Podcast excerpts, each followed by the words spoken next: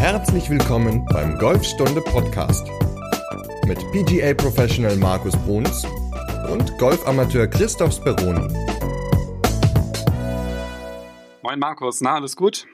Moin Chris. Ja, klar, bei dem Wetter kann es einem nur gut gehen. Und es ist ja Wochenende, also von daher alles bestens. Und bei dir? Ja, sehr gut. Du, mir ist was aufgefallen und zwar dachte ich ja mal, wir hätten schon voll viele Folgen und so, ne? Folge 30, letzte Mal und groß gefeiert. Und mir ist aber aufgefallen, mit der jetzigen Folge haben wir nur so viele Folgen, wie Werder Bremen in der abgelaufenen Saison Punkte gesammelt hat. Und das relativiert es irgendwie schon wieder ein bisschen, finde ich. Mhm. Danke, dass du mich dran erinnerst an die vergangene Saison. Aber das ist ja Vergangenheit, von daher egal. Und wir gucken als Bremer, als Werder-Fan, gucken wir hier in Bremen nur in die Zukunft und hoffen für die nächsten Jahre, dass Werder in der ersten Liga bleibt. genau, das heißt, wenn wir jetzt die 31. Folge haben, dann ist im Grunde Klassenerhalt gesichert genau. und alles andere ist jetzt nur noch Bonus. Ne? Ja, und Folge 32 und 33 sind dann Relegationsspiele. ja, und dann geht's von vorne los. Ja, also, aber unser Thema ist ja heute nicht äh, über Werder zu quatschen, weil ich glaube, da kann man ganz viel ja, verbessern. Ähm, aber unser Thema ist ja heute ein ganz anderes. Ja, genau. Und für Werner interessieren sich auch nicht so viele. Deswegen reden wir heute lieber über den Hook. Ja, genau. Wir reden heute darüber, mit welchen vier oder was so vier Gründe sein können für einen Hook. Und der Hook ist ja ein, ein Schlag, der ja häufig vorkommt, aber nicht so häufig wie der Slice. Deswegen findet er ja in den meisten Foren und vielleicht auch Podcasts ähm, wenig Anerkennung beziehungsweise wenig Aufmerksamkeit. Und da haben wir uns ja mal gedacht, wir können da ja mal drüber sprechen, wie man ja durch vier Veränderungen, wenn man einen Fehler hat, der zum Hook führt, ähm, wie man den verändern kann oder verbessern kann, dass der Ball halt gerade fliegt. Ja, da der Hook ja recht selten ist, kannst du ja vielleicht mal erstmal erklären, was überhaupt ein Hook ist, damit der geneigte Hörer auch dann ähm, sich entsprechend dann vielleicht auch einordnen kann. Ja, sehr gerne. Also der Slice ist ja im Grunde ein Ball, der gerade zum Ziel startet und dann irgendwann rechts abdreht und rechts vom Ziel dann gelandet ist. Und der Hook ist das Gegenteil. Das heißt, der Ball startet auch Richtung Ziel und dreht dann in einer starken Kurve nach links weg, so dass er, ja, kommt immer auf den Schläger drauf an und auf die Geschwindigkeit des Balles irgendwo weit links von der Zielrichtung zur Ruhe kommt. Und wenn ein Linkshänder so einen Ball spielt, dann ist es trotzdem ein Slice, ne? also dann nicht verwechseln. Genau, beim Linkshänder ist dann ja alles umgekehrt. Das heißt, der Hook beim Linkshänder ist dann wie beim Rechtshänder der Slice, also mit einer Kurve nach rechts.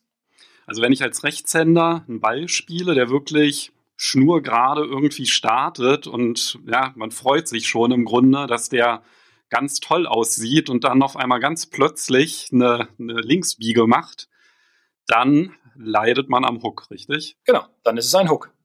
Okay. Ja, der macht dann die Kurve nach links, biegt dann ab. Und der Nachteil dabei ist, dass der Ball halt relativ lang ist, weil so ein Hook immer mehr Vorwärtsdrall hat als ein Slice. Also, wenn man vielleicht mal beide Bälle schon geschlagen hat, also beide Flugkurven, dann hat man vielleicht festgestellt, dass der Slice mehr rechts dreht, logischerweise, aber im Endeffekt, oh, da habe ich es wieder gesagt, aber mehr zurückdreht und ein Hook eher nach links dreht, wodurch der Ball etwas mehr Vorwärtsdrall bekommt und dementsprechend länger wird.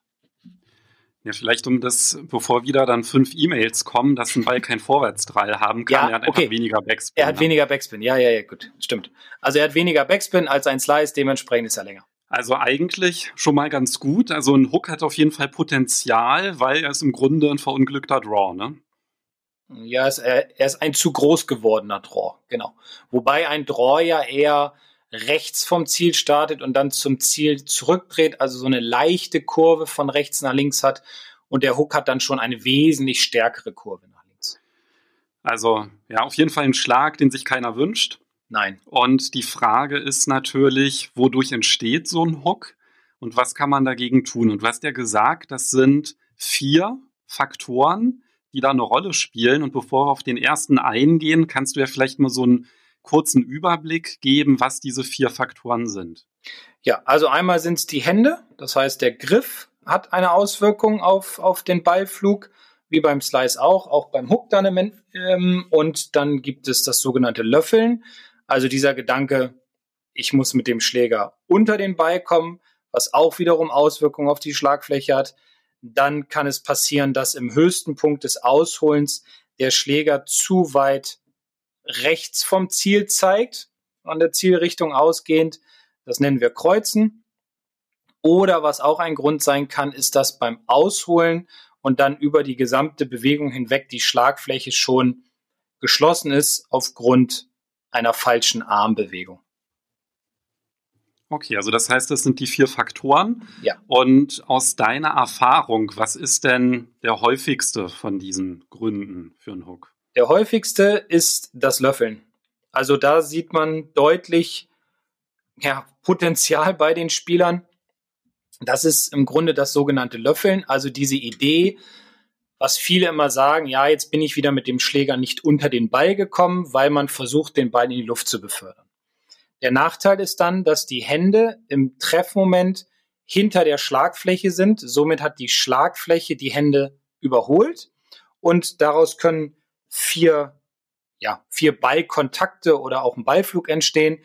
Unter anderem halt eine hohe Kurve nach links, weil sich die Schlagfläche schließt. Es kann auch ein Spitzentreffer passieren, ein fetter Ballkontakt, also dass der Schläger zu früh in den Boden kommt, oder ein dünner Ballkontakt, dass halt kein Bodenkontakt ist und der Schläger sich zu sehr in der Aufwärtsbewegung zum Ball befindet. Aber ein Punkt ist, dass die Schlagfläche sich schließt, wodurch ein gut, relativ gut getroffener Schlag zustande kommt und dementsprechend der Ball eher nach links fliegt. Löffeln ist der Top-Grund und ja. der ähm, spielt ja leider häufiger eine, eine Rolle. Das hatten wir auch bei dem, beim Chippen gehabt, bei den häufigsten Fehlern. Also irgendwie der Gedanke, unter den Ball kommen zu wollen, immer ganz, ganz schlecht.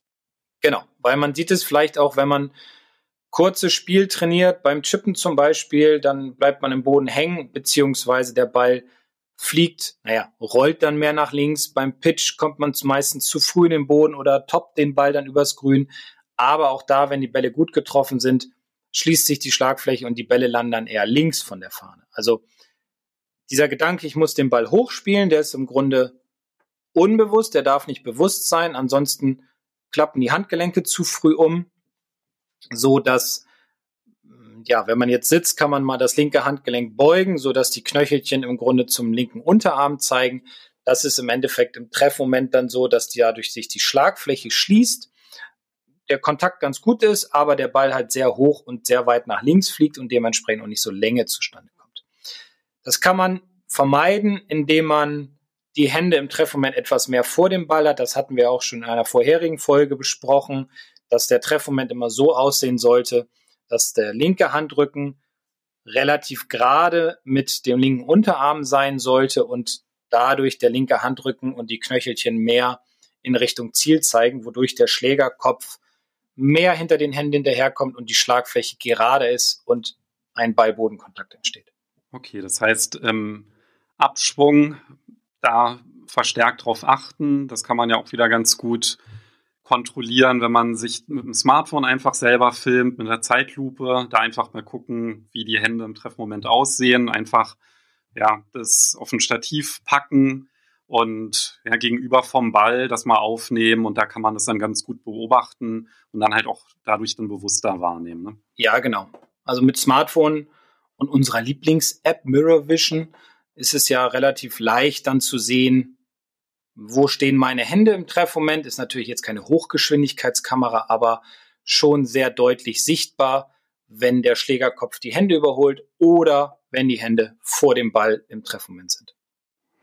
Genau, da kann man ja auch so Linien einzeichnen und wenn man dann einfach so eine Linie nach oben zieht durch den Ball und dann Pause macht im Grunde im Treffmoment, dann sieht man ja sehr, sehr gut, ne, wo sich die Hände befinden und dann kann man das einmal halt gegenchecken. Also wenn der Schlag gerade startet, dann nach links abbiegt, dann lohnt es sich auf jeden Fall auf der Range, das einfach mal zu kontrollieren. Das ist der Top-Grund.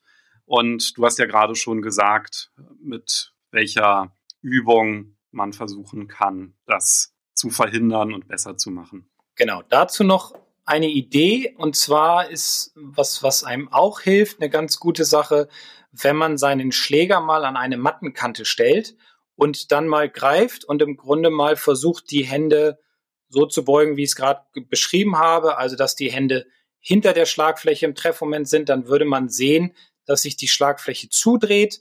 Und wenn man versucht, die Hände mehr vor den Schlägerkopf zu bringen, aber trotzdem weiterhin die Schlagfläche an der Mattenkante hat, dann sieht man auch, dass die Schlagfläche sich sogar leicht öffnet, also etwas gerade nach rechts zeigt, beziehungsweise neutral dann an der Matte stehen bleibt. Also das gibt einem nochmal so ein ganz gutes Bild darüber, wie die Schlagfläche steht im Treffmoment, wenn die Hände hinter dem Ball sind oder wenn sie in einer guten Position sind. Ja, und das ist ja auch nochmal ganz gut, weil man dann nicht nur ja, ein optisches Feedback hat, sondern mit der Mattenkante hat man, kann man das ja auch nochmal spüren. Ne? Ganz genau. Ja, man braucht gar nicht ausholen, sondern im Endeffekt nur an der Matte einfach stehen und ähm, dann die Hände halt mal in verschiedene Positionen bringen. Dann sieht man schon, wie die Schlagfläche dann im Treffmoment stehen sollte. Und man hat dadurch ein sehr gutes Bild und man bekommt auch ein gutes Gefühl, wenn man dann Ball schlägt. Ein anderer Grund, den du ja genannt hast, das ist ja der Griff. Ganz genau. Der Griff ist ja die einzige Verbindung zwischen unserem Körper und dem Schläger und daher ist er auch wichtig. Häufig ist es allerdings so, dass der Spieler zu schwach greift, also dass entweder die linke oder die rechte Hand oder manchmal auch beide zu weit nach links gedreht sind und daraus resultiert dann der Slice. Seltener ist es, dass die Hände zu stark sind. Also das heißt nicht zu stark im Griffdruck, sondern zu stark bedeutet, dass die Hände zu weit nach rechts gedreht sind. Die linke, die rechte oder auch beide, wie auch immer. Und dann sieht man, wenn man nur von der linken Hand ausgeht und man dreht die mal zu weit nach rechts, dann sieht man drei oder sogar vier Knöchel, was dann wiederum dazu führen würde, dass die Schlagfläche sich in der Bewegung zum Ball hin dann schließt. Da auf jeden Fall, wenn es um den Griff geht, äh, würde ich ganz gerne auch auf Folge 2 verweisen. Ist ja schon eine ganze Weile her, aber in der zweiten Folge, da haben wir halt auch ganz ausführlich über ja, den starken und den schwachen Griff gesprochen und haben dort, ich gucke gerade, nee, da haben wir es noch nicht mal verlinkt, aber das mache ich dann für diese Folge. Da hast du ja auch ein schönes Video, wie man den Griff kontrollieren kann. Und das packe ich auch noch in die Podcast-Beschreibung. Dann kann man sich das auch noch mal anschauen, wie das mit dem Griff richtig funktioniert. Und da auch noch mal ergänzend, das lohnt sich, den auch immer wieder zu checken. Also auch wenn man jetzt keinen Hook schlägt, sondern tendenziell eine, eine Slice-Kurve hat, es lohnt sich auf jeden Fall, das immer zu kontrollieren, weil da können sich einfach wirklich so mit der Zeit, spreche ich aus eigener Erfahrung, einfach dann Fehler einschleichen und es lohnt sich halt wirklich, da die Basics einfach nochmal gegen zu checken, auch wenn man denkt, dass man eigentlich alles richtig macht. Ganz genau. Und dieser Drill ist ja der mit dem Schläger greifen, Arme am Körper halten und nach vorne rausstrecken, ne? Hm, genau. Genau. Ja. Also das ist im Endeffekt, oh Gott, das ist so, ich achte jetzt mehr drauf. Also man kann den Schläger greifen, egal wie der Griff im Moment ist, dann nimmt man den Schläger hoch, streckt die Arme aus, zieht die Ellenbogen und Oberarme an den Körper und drückt dann wieder die Arme gerade nach vorne. Und wenn man beide Hände am Griff zu weit nach rechts oder auch nur eine zu weit nach rechts gedreht hat, dann ist der Griff zu stark. Das würde dann dazu führen, dass man dann sieht, wenn man den Schläger nach vorne drückt, dass die Schlagfläche sich zudreht und dann kann man da ja gegen anarbeiten. Genau, und falls jemand gerade zum ersten Mal den Golfstunde-Podcast hört und sich wundert, warum der Markus mitten im Satz abbricht und sich ärgert, das liegt daran, dass wir bei der letzten Folge das Feedback bekommen haben, dass Markus wohl zu häufig im Endeffekt sagen würde. Und ich hatte das dann in der letzten Folge dann mal gezählt. Und das war dann halt so alle drei Minuten kommt das mal. Also das ist jetzt gar nicht so häufig. Aber natürlich, wenn du das jetzt sagst, dann fällt es dir jetzt auch jedes Mal selbst dann auch auf. ja, klar. Ja. ja, gut. Ich versuche darauf zu achten, dass ich es nicht mehr so oft sage. Ja, ich finde es gar nicht so schlimm. Okay. ja, also Griff, Löffeln, das sind so zwei Punkte, die sehr häufig vorkommen. Ähm, das sind auch eigentlich so die stärksten Punkte. Dann gibt es aber noch einen, der wiederum mit der Schlagfläche zu tun hat. Das muss nicht sein, dass der Griff dann zu stark gegriffen ist, sondern das kann auch einfach daran liegen, dass der Spieler dann beim Ausholen, also im ersten Teil, zu viel Rotation in den Unterarmen hat. Und wenn man mal seinen Arm nimmt, den vorderen, also ich jetzt als Rechtshänder dann den linken, und dreht den mal so, dass der Handrücken dann und die Knöchel nach unten zeigen und nimmt den praktisch seitlich in die Takeaway-Position, dann würde es so sein, dass die Schlagfläche geschlossen ist. Das heißt dann, dass die Grooves auf der Schlagfläche zu sehr nach unten zeigen und das setzt sich dann fort während der gesamten Bewegung und dadurch schließt sich dann die Schlagfläche, was dann wieder dazu führt, dass der Ball tendenziell nach links fliegt. Und auch an dieser Stelle sei es mir erlaubt, auf eine frühere Episode zurückzuverweisen, nämlich auf Folge 6, das Takeaway, weil auch da können sich halt wirklich viele Fehler einschleichen. Und ja, es ist halt im Grunde so, wie du sagst, Markus, ja, wenn man da was falsch macht, dann muss man im Abschwung Kompensationsbewegungen einbauen, um den Schläger dann irgendwie wieder gerade ans, ähm, an den Ball zu bekommen.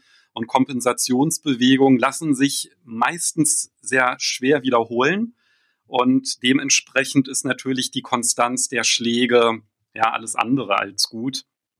Also Griff, ganz, ganz wichtig. Takeaway, das ist halt, und auch wenn man das langsam ausführt, dann kann man es auch besser kontrollieren. Ne? Es gibt ja irgendwie ja, keinen Grund, jetzt besonders schnell auszuholen, weil den Ball interessiert es ja nicht, ähm, wie lange der Schläger nach oben gebraucht hat. Den interessiert es nur, wie schnell er nach unten kommt. Genau. Und wenn man sich halt im Takeaway ein bisschen Zeit lässt und das halt wirklich kontrolliert durchführt, dann ähm, wirkt sich das zum einen positiv auf den Rhythmus aus, aber zum anderen natürlich auch auf die Konstanz der Schläge, wenn man ja darauf achtet, halt mit den Unterarmen nicht so stark zu rotieren. Das ist auch was, was ich ganz gerne mache. Genau, das hatte ich dir auch schon mal letztens gesagt. Aber ähm, um das, diesen Punkt abzuschließen, wie kann ich das korrigieren? Im Endeffekt sollte dann so korrigiert werden, dass man versucht, logischerweise die Schlagfläche mit der unteren Kante eher bei 3 Uhr, also wenn der Schläger parallel zum Boden ist, nach oben zeigen zu lassen. So ein ganz kleines bisschen sollte sie nach vorne zeigen. Das ist in Ordnung. Und das kriegt man hin, indem man sich darauf konzentriert, das Dreieck aus Arm und Schultern, was sich ja in der Ansprechposition zusammen mit dem Schläger, ist es dann ja ein Y, gebildet hat, seitlich wegnimmt, indem man nur die Schultern dreht. Also das heißt, die hintere Schulter dann nach hinten dreht, so dass die vordere ein bisschen vorkommt. Die Arme machen dabei gar nichts. Wenn man dann in seine 3 Uhr Position schaut, dann sieht es ein bisschen so aus, als wäre die Schlagfläche, wie gesagt, geschlossen, ist sie aber nicht, denn das ist die natürliche Haltung, vorausgesetzt der Griff ist richtig. Ja, und du wirst es nicht glauben, Markus, dazu gibt es auch ein Video. Yes, das ist jetzt, glaube ich, der dritte Link und das dritte Video in dieser Folge. Ja, es geht ja hier wirklich, cool. also ja, so wie ich die Bälle auf, dem, auf der letzten Runde ins Ausgeschlagen habe, ja, kommt hier ein Video und ein Link nach dem anderen dazu. Das heißt, ja, nach der Folge auf jeden Fall in die Podcast-Beschreibung reinschauen und da kannst du dann auch sehr gerne dir das nochmal angucken, wie das aussehen sollte, um da nochmal, ja, die Basics, Griff und Takeaway zu kontrollieren. Genau. Wenn man das vor Augen hat, ist es ja immer besser. Hören ist super, aber dann nochmal reingucken. Deswegen, ich finde die Links klasse. Da nochmal eben nachschauen, was äh, ja, wir genau meinen. Ja, und ich finde halt auch der Vorteil vom Hören, also wir hatten ja auch einmal so ein Feedback bekommen, was das denn soll, dass man da über Golf redet und ob wir denn ja, zu wenig Geld hätten, Videos zu produzieren. auch irgendwie recht abenteuerlich, den Gedanken. Aber Sei es drum, der Vorteil ist natürlich, wenn man sich das anhört, dass man dann auch einfach mal von diesem optischen Aspekt weg ist und einfach sich das nochmal so vorstellen kann. Also ich finde das gar nicht so schlecht. Also auch einfach darüber zu reden und sich das so vorzustellen und einfach mal diesen optischen Reiz mal wegzulassen, um es dann halt im Nachgang dann nochmal gegenzuchecken. Also ist eigentlich auch eine ganz gute ja, Methode, um das zu verinnerlichen. Und ja wir wissen ja halt auch, ne, das Unterbewusstsein, das freut sich ja auch über Input aus verschiedenen Richtungen. Und wenn da einmal das Visuelle auch mal weg ist, ist das halt auch gar nicht so schlecht, um das genau. dann ja auch später dann zu einem späteren Zeitpunkt dann umsetzen zu können. Richtig, genau. Also einmal ja geht's ins Ohr und bleibt im Kopf über das Hören und dann noch mal später nachschauen, ob man das richtig verstanden hat, beziehungsweise die Drills noch mal nachgucken. Das ist dann ja ja, eine doppelte Absicherung und hilft ja auch den meisten. Ja, einen Punkt gibt es ja noch, ne? Ja, genau. Also, warte mal, wir hatten den Griff, wir hatten das Löffeln und wir hatten die Schlagfläche beim Wegnehmen, richtig? Ja, durch die zu starke Rotation der Arme. Und da kommen wir nämlich jetzt automatisch zu Punkt 4. Denn wenn wir die Arme zu viel rotieren, also dass die Schlagfläche sich schließt, dann werden die im höchsten Punkt auch, oder anders gesagt, dann wird der Schläger im höchsten Punkt natürlich auch geschlossen sein. Aber der Schläger zeigt dann, wenn man sich eine Linie von den Füßen nimmt, also Ziellinie, zu weit nach rechts vom Ziel. Der Nachteil ist dann, das nennen wir gekreuzt, der kreuzt dann die sogenannte Ziellinie. Und der Nachteil ist dann der, dass der Schläger zu sehr, ja, wir sagen abflacht, also ich mache es mal einfach, zu sehr von hinter dem Körper an den Ball kommt. Der Treffmoment ist dann zu früh im Boden, dann kommt der fette Kontakt zustande und der Schläger schließt sich und dementsprechend huckt man den Ball dann, ja, weil man kompensiert über die Hände wieder, huckt man den Ball dann nach links weg. Da haben wir es wieder, die Kompensation. Der Feind der Konstanz, genau. Genau, genau. Und irgendwie hängt ja alles zusammen. Und man kann das korrigieren, indem man noch mehr kompensiert und den Ball einfach weiter nach rechts legt. Das wäre dann aber ja ein Fehler mit dem Fehler ausgeglichen. Und im Golf gibt es dieses Minus mal Minus nicht, dass es gleich Plus ergibt. Das wird eher ein doppeltes Minus und äh, führt dazu, dass der Ball nur noch mehr nach rechts dreht, äh, nach links dreht, Entschuldigung. Ähm, deswegen ist es wichtig, beim Ausholen auf dieses Takeaway zu achten, dass die Unterarme nicht rotieren, also nach unten rotieren, sondern eher neutral weggenommen werden und ab der parallelen Position dann diese Idee entsteht, ich muss den Schläger nach oben in eine Position bringen, wo er auf meiner rechten Hand dann liegt. Weil wenn der Schläger mehr rechts vom Ziel zeigt, dann liegt er mehr auf der linken Hand. Und wenn der Schläger mehr nach links zeigt, im höchsten Punkt, dann liegt er mehr auf der rechten Hand. Und ich weiß gar nicht, ob es das heutzutage noch gibt, aber früher, so, ja, da war ich wahrscheinlich noch nicht geboren, so in den 50er, 60er, 70er Jahren, da sind die Kellner in Restaurants immer mit so großen Tabletts gekommen und haben das immer auf der rechten Hand getragen. Also die meisten. Und das kann man sich im Grunde so vorstellen, als wenn man den Schläger so tragen würde, als würde man ein Tablett oben oberhalb der Schultern auf der rechten Hand ablegen. Und das lässt sich ja auch wieder wunderbar mit Smartphone und Zeitlupe kontrollieren. Genau. Weil das ist ja was, was man im Schwung ja wirklich nicht wahrnimmt. Es sei denn, dass man einfach mal im höchsten Punkt des Schwungs stehen bleibt und dann einfach mal hinguckt. Perfekt wäre es, ja. Per, da, darauf jetzt perfekt wäre es, wenn man einen Spiegel auf der Driving Range hätte und würde sich dann in diese Box stellen und würde dann hochschwingen, weiterhin auf den Ball gucken und fühlen, haben sich meine Arme richtig bewegt, liegt mein Schläger oben mehr auf der rechten Hand, guckt weiterhin auf den Ball, fühlt das erstmal und wenn man denkt, ja, das passt oder passt auch nicht, wie auch immer, dann guckt man zur Kontrolle einfach mal nach rechts von sich in den Spiegel, um zu sehen, ob der Schläger tatsächlich in der richtigen Position dann liegt. Die, der höchste Punkt des Schwungs, da spielen ja also, ne, wie stark rotiere ich meine ähm, Unterarme? Äh, wie beuge ich meine Handgelenke? All das beeinflusst ja die Position des Schlägers im höchsten Punkt. Und da haben wir auch ganz ausführlich in Folge 8 drüber gesprochen. Das heißt, wer da noch mal ein bisschen tiefer einsteigen möchte, ähm, dem sei Folge 8 in unserer Podcast-Reihe ans Herz gelegt. Genau. Das ist, wie gesagt, das ist ein bisschen schwieriger als die anderen Punkte. Kontrolle geht über Smartphone, Kontrolle geht über einen Spiegel oder auch über einen Kumpel oder einen Bekannten, wie auch immer, um zu kontrollieren, was der Schläger da oben macht. Wichtig ist aber nur, dass man am Anfang versucht, das zu fühlen, dass der Schläger nach oben transportiert wird über eine saubere Schulterrotation und nicht über eine Unterarmrotation, die den Schläger schließt. Ja, wobei ich da auch hinweisen möchte, ja, was du gerade empfohlen hast, Kumpel oder Bekannter, würde ich dann nur empfehlen, wenn der Kumpel oder Bekannter ein Golflehrer ist. Also ich frage immer den Markus, wenn ich Probleme habe, weil wenn ich einen Kumpel oder einen Bekannten frage, da bekomme ich dann immer Tipps, wo ich dann schon selber weiß, dass es nicht stimmt. Aber gut, in den ähm, meisten ja, Fällen ist das dann leider so, ja, das stimmt. Ja, also das ist in der Regel nicht ganz so hilfreich. Gut. Okay. Dann doch das Smartphone nehmen.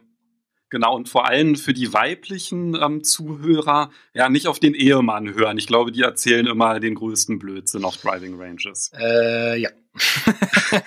ähm, äh, ja, wie soll ich das jetzt ausdrücken? Also ich empfehle immer, geht zum Golflehrer und hört nicht auf den Mann oder den Bekannten oder so, weil jeder, ja, jeder Golfer ist ja anders und jeder hat irgendwie ein bisschen andere Fehler und braucht vielleicht einen anderen Input oder eine andere Idee. Also es ist immer alles gut gemeint, aber auf der anderen Seite kann es natürlich auch schnell dazu führen, dass es dann eher schlechter wird. Ja, wir könnten vielleicht sogar mal eine eigene Folge zu dem Thema machen, wie man sich im Grunde angenehm verhält. Oha. Sowohl auf der Driving Range als auch im Flight. Okay. Es ist tatsächlich so, ich mache ja auch immer so Befragungen mit Golfstunde über Newsletter und frage immer so, ja, was sind so gerade deine Probleme auf der Runde gewesen und so weiter und mache immer auch kleine Mini-Umfragen. Und da habe ich mal nach den größten Stressfaktoren gefragt, ja. Und bei den Männern war es dann irgendwie, ja, wenn ich auf einmal anfange, immer den Ball zu toppen oder wenn er so ein Flightpartner ist, der immer auf die Regeln hinweist und so weiter. Und bei den Frauen war es halt immer, ja, wenn der Ehemann dabei ist. das kann ich dann halt auch irgendwie so bezeichnen. Ja, aber das ist häufig so, dass das, das stelle ich auch häufig fest im Unterricht, wenn eine Dame kommt, die sagt dann, ja, mein Mann hat gesagt. Ich so, ja, schönen Gruß an deinen Mann, aber ähm, lass mal. ja. Aber ja. so ist das. Ne? Da kommt genau. halt der Beschützerinstinkt so zum Vorschein und dann will man natürlich Gutes tun und ja. gibt dann ganz prima Schwungtipps. Ist ja auch in Ordnung, aber muss nicht unbedingt immer helfen. genau. Also ist ein äh, Beweis der Fürsorge, aber löst wahrscheinlich nicht die Schwungprobleme. Nein, nein. Man will ja nur helfen, aber im Endeffekt, vielleicht manchmal hilft es, manchmal hilft es nicht. Also ja, ich empfehle es nicht, deswegen immer zum Golflehrer, der weiß, was er tut. Ja, also ja. das kann ich unterschreiben. Sehr gut. Wobei, Randnotiz, ich finde auch nicht jeder Golflehrer kann das gut, aber das sei mal dahingestellt. Ähm, ja, da wird wahrscheinlich auch jeder so seine Erfahrungen gemacht. Ja, klar, auf jeden Fall. Wir wollten ganz gerne noch über ein weiteres Thema in dieser Folge sprechen, weil ich glaube, zum Hook sind wir ja mit den Punkten soweit durch. Genau. Also, das sind so die vier häufigsten, die, die ja, bei mir in meinem Unterricht vorkommen und das sind, glaube ich, so relativ kurz und knackig mal darüber gesprochen. Also mich würde nämlich interessieren, was du so in deinem Back hast. Schläger, Ach, kleiner Scherz. Ja. Oh. Ähm, ja, also Schläger logischerweise, die ich mir dann immer so zusammengestellt habe über die Jahre, wie ich halt spiele. Das muss jeder für sich selbst natürlich rausfinden. Aber darum geht es ja, glaube ich, nicht, sondern du hast ja eher einen anderen Gedanken dabei.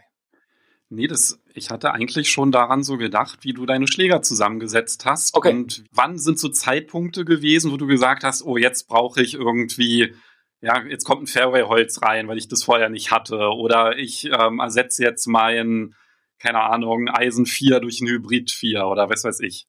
Mm, naja, es ist natürlich immer ein langer Prozess, bis man so sich seine Tasche zusammengestellt hat und man sich dann wohlfühlt. Also bei mir hat es lange gedauert. Ich habe am Anfang immer mit zwei Wedges nur gearbeitet, mit dem Sandwedge und mit dem Pitching Wedge. Dann kam irgendwann ein Lob Wedge hinzu, dann kam ein Gap Wedge hinzu, also wurden es dann vier. Dann habe ich immer viel mit den Loftzahlen ausprobiert und inzwischen bin ich dahin gekommen, dass ich sage, ich habe ein Lob Wedge, aber mit 58 Grad, ein Sandwedge mit 54 und Gap mit 50 weil ich damit einfach, also ich persönlich kann damit einfach besser arbeiten, weil sonst habe ich 60, 56, 52 und das ist, da kann ich nicht so die Schläge mitmachen, die ich auf dem Platz brauche, weil ich, das sind so meine vier Schläge, also mit den Pitching Wedge zusammen, die ich am häufigsten einsetze auf einer Runde, weil im Endeffekt ist es meistens ein Drive auf ein paar vier oder ein Holz drei und dann geht alles irgendwo so los ab Eisen 9 oder Eisen 8. Dementsprechend benutze ich da viel diese vier Schläger um das Grün herum, um halt die Distanzen besser variieren zu können. Und früher habe ich immer gedacht, ich, also als Amateur noch, ich muss das 60 Grad Wedge haben, um aus dem Bunker zu kommen, um Lobshots zu machen. Aber inzwischen sind die ja technisch so gut, die Wedges, dass ich da teilweise auch meinen 54er nehme und mehr auf die Balllagen achte. Äh, mein 58er benutze ich relativ selten, manchmal aus dem Bunker oder wirklich, wenn ich einen Lobshot machen muss. Aber ansonsten ja, variiere ich eher zwischen 54 und 50 ums Grün herum. Das heißt, du hast ganz früh den Fokus auf die Wedges gelegt. Also kurzes Spiel war für dich im Grunde so das, wo du das größte Potenzial gesehen hast. Ja, weil es für mich neben dem Driver die, und dem Putter natürlich die wichtigsten Schläger in der Tasche sind. Also weil das sind so die, die Schläger, die ich am häufigsten benutze, weil ich das Glück habe, doch relativ lang sein zu dürfen vom Tee und dementsprechend kommen viel diese kürzeren Schläger ins Spiel, außer jetzt mal beim Paar 3, dass ich mal ein langes Paar 3 habe im Eisen 4 dann oder sowas oder beim Paar 5, was so lang ist, dass ich halt ein Holz 3 noch brauche zum Grün oder noch einen Transportschlag mit dem Hybrid machen muss. Aber die Wedges sind so die Schläger, die ich am häufigsten benutze. Ja, also ich habe übrigens auch 50, 54, 58. Okay. Und 54, 58 und 52? Nee, 50, 54. 50, 54, 58. Entschuldigung. Ja. 50, hatte ich eben nicht verstanden, die 50. Und ähm, hast du Hybriden in der Tasche? Ja, ja, also Hybride sind im Grunde mein Ersatz für oder ist so mein Standardschläger für lange Schläge. Also ich habe einen Hybrid 5, einen Hybrid 4 und einen Hybrid 3. Okay, und hast du denn dann Holz und einen Driver oder hast du Holz gar nicht? Holz habe ich im Weg gar nicht. Okay. Also ein Driver ja, den habe ich wieder jetzt aus meiner Tasche verbannt. also ja, nachdem ich ja wieder äh, eine Freundschaft mit ihm abgeschlossen hatte, so am Anfang des Jahres, war das irgendwie auf den letzten drei Runden, ja, war es jetzt die bessere Entscheidung, den stecken zu lassen. Aber momentan ist sowieso gerade bei mir der Golfwurm drin. Also ja. Wir haben ja auch ein bisschen, wir haben ja auch ein bisschen was verändert an deiner Bewegung. Von daher, das braucht ja auch ein bisschen Zeit erstmal, bis das alles reinkommt. Ja, danke, dass du mir Mut machst. Gerne. Aber ja, ja, ja. Ähm, genau. Ja, so Hölzer hatte ich bisher, so ein Fairway-Holz hatte ich noch nie in der Tasche. Okay. Weil du dich noch nicht rangetraut hast? Mhm. Oder weil du es für, ich sage jetzt mal ganz krass, sinnlos hältst?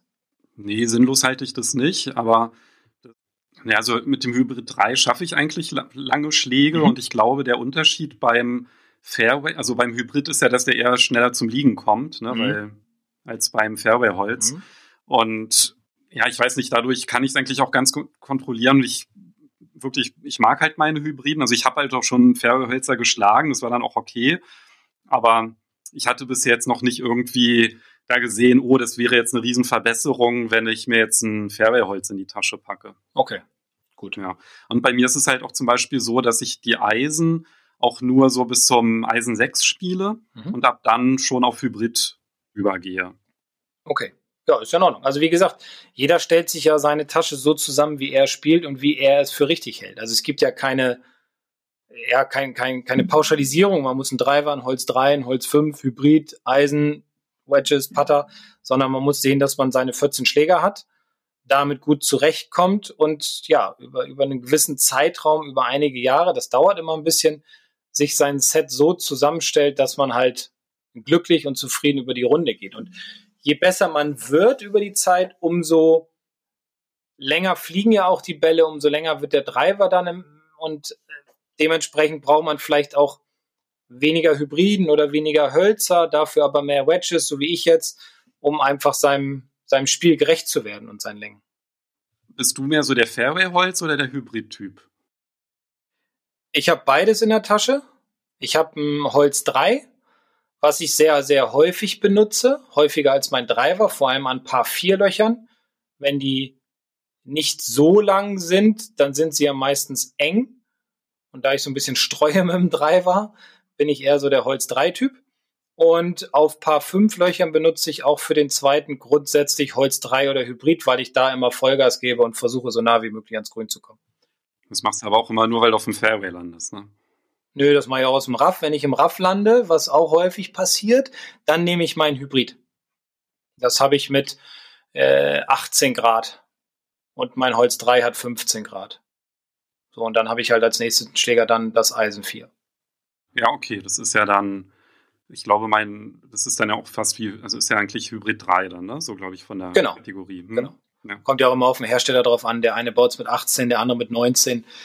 Der andere für den anderen ist ein Zweier, für den nächsten ist es ein Dreier. Also für mich ist das ein Dreier mit 18 Grad.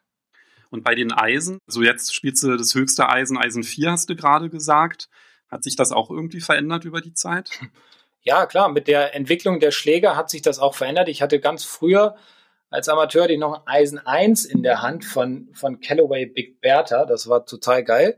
Ist aber heute irgendwie, weiß ich nicht, ich habe es auch nicht mehr, nicht mehr so aktuell. Dafür habe ich mir halt ein Hybrid reingepackt und mit diesem Hybrid konnte ich halt ziemlich viele Eisen aus der Tasche verbannen, nämlich das Eisen 1 und das Eisen 3, also gleich zwei Stück. Und macht mir das Leben wesentlich leichter. Und durch Kürzergreifen zum Beispiel kann ich auch in der, in der, in der Länge variieren und habe dann einfach das Eisen 4 ist dann das nächste Eisen, weil wie gesagt, mit dem Hybrid kann ich eine ganze Menge Schlagvariation machen mit einem Schläger, wo ich früher zwei für brauchte.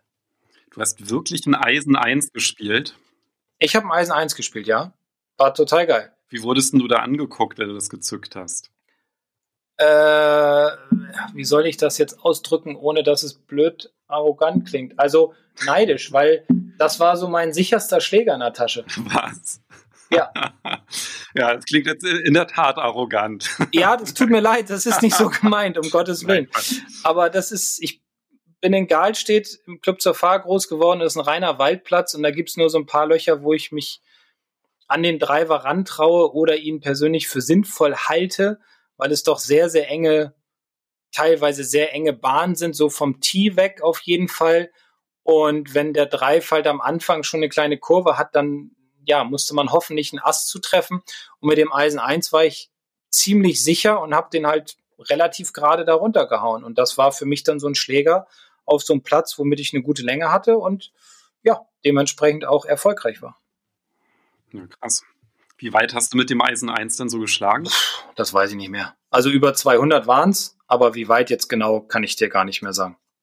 Ist ja dann wirklich ein Driver-Ersatz. Also wenn du damit dann auch keine Streuung hast und dann ja. Ja gut, man entwickelt Respekt. ja auch wie, ja, man entwickelt ja auch wie bei vielen anderen Schlägern ein gewisses Vertrauen in so einen Schläger. Also in mein Holz 3 habe ich zum Beispiel jetzt sehr viel Vertrauen. Den kann ich aus der Tasche ziehen und fühle mich wohl. Da weiß ich, okay, das funktioniert. Mit dem Driver habe ich nicht ganz so viel Vertrauen wie ins Holz 3, deswegen spiele ich häufiger das Holz 3. Ja, macht auf jeden Fall ganz viel aus. Ne? Vertrauen in den Schläger, das ja. ja ist ein großer Faktor. Andere lieben den Driver und das Holz 3 dafür nicht so viel oder das Holz 5 nicht, mögen es nicht so gerne, weil sie damit schlechte Erfahrungen vom Fairway gemacht haben. Deswegen sagen sie, ich lasse den in der Tasche stecken. Also ganz, ganz viel hängt mit Vertrauen zusammen, wenn man sich so eine Tasche zusammenstellt, aber natürlich auch damit, wie spiele ich, wie entwickle ich mich, welches Handicap habe ich, wo möchte ich hin, was ist für mich einfach umzusetzen. Also mit welchem Schläger kann ich den größtmöglichen Erfolg erreichen? Ja, auf jeden Fall macht es ganz viel Sinn, sich da Gedanken zu machen, auch wie man, ja, was du ja gerade gesagt hast, sich überlegt, wie stelle ich mir das zusammen, welcher Schläger kann zwei andere beispielsweise ersetzen. Ja. Und da würde ich dann auch noch ganz gerne gleich eine ganze Videoserie verlinken in der Podcast-Beschreibung. Und zwar finde ich, hat da der Sebastian Schäfer aus Großkienitz eine ganz tolle Videoserie gemacht. Ja, wie man sich sein Back zusammenstellt, wie man auch seine Wedges zusammenstellt, als Anfänger sein Back, wann, welche Schläger nimmt man für lange Schläger, etc. Äh, welche Schläger nimmt man für lange Schläge, so rum. Also, ja, der Unterschied zwischen langen Eisen, Fairway-Holz und Hybrid. Und ja, finde ich alles ganz toll erklärt und das ist auf jeden Fall lohnt sich das, da mal reinzuschauen. Ganz kurz noch zu der Zusammenstellung des Schlägersatzes. Wenn ihr überlegt, neue Schläger zu kaufen, geht zum Pro oder zu wem auch immer, halt, der sich damit auskennt und stellt euch den Satz so zusammen, dass ihr auf eurem Heimatplatz glücklich werdet. Weil das ist ja der Platz, den ihr am häufigsten spielt. Kann ich unterschreiben, das ist tatsächlich die Schlägerwahl oder auch welche Schläger man mit auf die Runde nimmt. Das macht tatsächlich dann auch Sinn, sich das dann ja, einfach taktisch anders ranzugehen. Zum Beispiel, das sei noch ganz schnell erwähnt als kleine Anekdote. Und zwar gibt es, oder meine ersten Golfrunden, die habe ich in Pankow. Also das ist ja einer der beiden Golfplätze, die auf Berliner Boden sind. Ähm, habe ich immer gedreht und da gibt es so einen Neunlochplatz, der heißt Platz am Fließ. Und da sind ganz schmale Bahnen und das Rough besteht komplett aus Brennnesseln. Das heißt, wenn der Ball einfach ins Rough fliegt, dann ist der weg. Ja, da hast du auch keinen Bock, dann den irgendwie zu suchen. Also das sind einfach ganz dichte Brennnesseln. Und auf so einem Platz macht das halt überhaupt gar keinen Sinn, ja, irgendwie mit dem Driver abzuschlagen, sondern da macht es dann halt wirklich Sinn, sich zu überlegen, wo lege ich den Ball vor und dass der dann halt wirklich irgendwie sicher in der Mitte landet. Und da geht es dann halt um Präzision und dementsprechend nimmt man da jetzt vielleicht ganz andere ähm, Schläger mit, als wenn man jetzt so ein ganz weitläufiges Rough hat, ja, wo man dann halt auch mal einen Drive ein bisschen streuen kann. Das macht in der Tat einiges aus. Also finde ich auch nochmal einen guten Tipp von dir, gerade wenn man halt so anfängt, ja, mit dem Golf, dass man dann halt auch guckt, ja, welche Schläger sind denn sinnvoll für den Platz, den ich häufig spiele. Ja, genau. Deswegen da drauf achten, ja, um einfach dann gute Scores zu erreichen. Sehr gut. Das heißt, keine Hooks mehr mit den Tipps, die du gegeben hast, ja, dann gute Scores mit den Schlägern, die man sich zusammengestellt hat. Was, welches Thema könnte das denn in der nächsten Folge noch toppen? Der Chip aus dem Raff.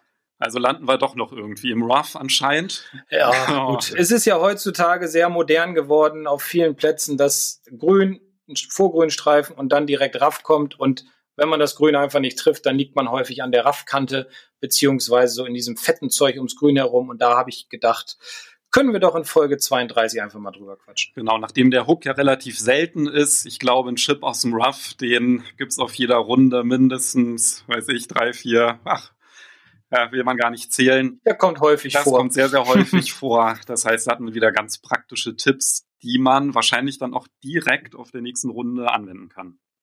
Ganz genau. Sehr gut, dann freue ich mich auf Folge 32. Ja, ich mich auch. Und sag bis nächste Woche. Bis dahin und bleibt gesund und munter. Macht's gut. Tschö. Ciao.